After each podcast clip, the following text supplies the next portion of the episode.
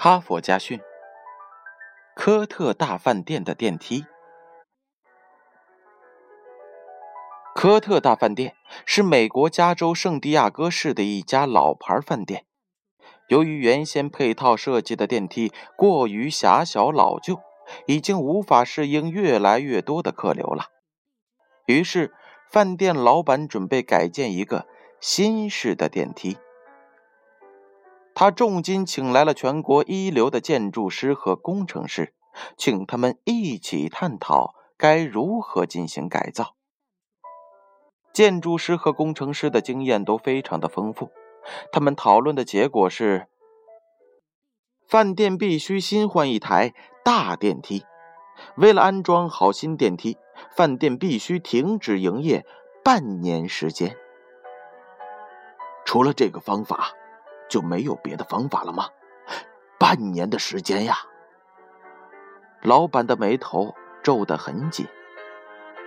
要知道，那样会造成很大的经济损失。必须得这样做，不可能有别的方案了。建筑师和工程师都坚持着说。就在这个时候，饭店里的清洁工刚好在附近拖地，听到了他们的谈话。清洁工马上直起腰来，停止了手中的工作。他望望忧心忡忡、神色犹豫的老板和那两位一脸自信的专家，突然开口说话了：“如果换上我，你们知道我会怎么样来装这部电梯吗？”工程师瞟了他一眼，不屑地说：“你能怎么做呀？”我会直接在屋子外边装上一部电梯。工程师和建筑师听了，顿时惊异的说不出话来。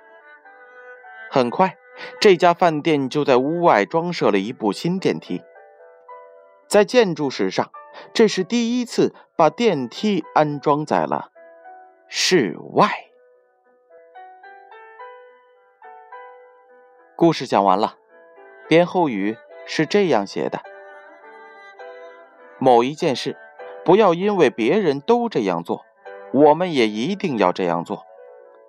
不要因为过去是这样做的，现在就得这样做。换一种思路，甚至用完全相反的方法试一下，你会发现问题同样得到了解决，但结果呢，可能完全不同了。当别人都纵向的将苹果切开时，你不妨横向的切一次，你会发现苹果里原来还隐藏着那么多的美丽图画。